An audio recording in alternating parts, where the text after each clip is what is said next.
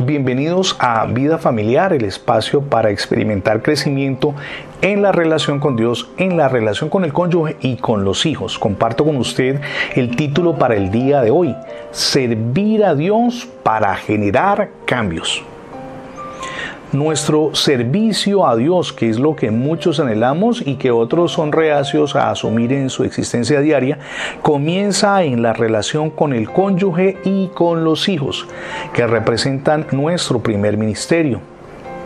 Nuestro Salvador Jesucristo quiere que seamos como sus propias manos, como sus pies, como su corazón y como sus labios en este mundo.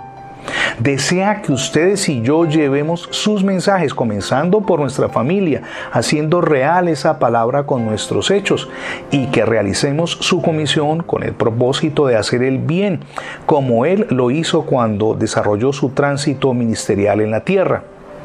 El Señor Jesús quiere que su amor fluya hacia la humanidad que sufre, comenzando por nuestra propia familia, a través de nuestros corazones. Él quiere hablar a las personas por medio de nuestras vidas y de nuestros labios. Ese es un gran privilegio, piénselo.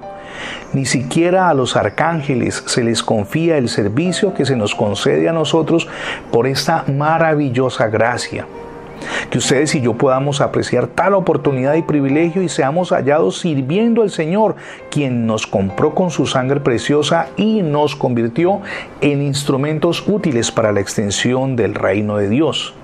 Es maravilloso pensar en eso, que nos demos cuenta ustedes y yo no somos nuestros, sino que estamos llamados a glorificar a Dios en nuestro cuerpo, como lo leemos en Primera de Corintios capítulo 6 versos 19 y 20 de los nuevos convertidos en Tesalónica, y permítame hacer aquí acopio un poco de la historia, la palabra de Dios dice que se convirtieron de los ídolos a los que estaban acostumbrados a Dios para servir al Dios vivo y verdadero y esperar de los cielos el regreso de su Hijo.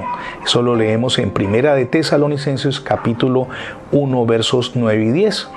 Pues bien, una de las tres grandes cosas que los caracterizó, es decir, a los creyentes del primer siglo, fue el trabajo de su amor para el Señor, sirviendo al Dios vivo y verdadero, el Dios de poder y de milagros, por quien también habían dejado atrás sus ídolos, su vida pagana, su vida mundanal.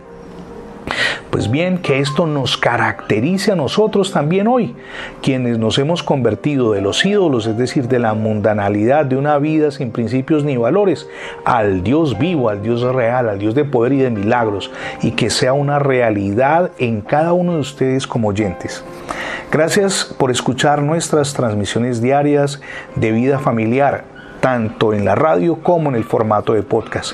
Si no ha asumido a Jesús como su Dios y Salvador, hoy es el día para que lo haga, recíbalo en su corazón y permita que Él gobierne su vida, pero también su hogar. Es la mejor decisión que podemos tomar. Recuerde que ingresando la etiqueta numeral Radio Bendiciones en Internet tendrá acceso a todos nuestros contenidos digitales alojados en más de 20 plataformas. También le animamos para que se suscriba a nuestra página en Internet. Es facebook.com diagonal el programa Vida Familiar. Somos Ministerios Vida Familiar y mi nombre es Fernando Alexis Jiménez. Dios les bendiga hoy rica y abundantemente.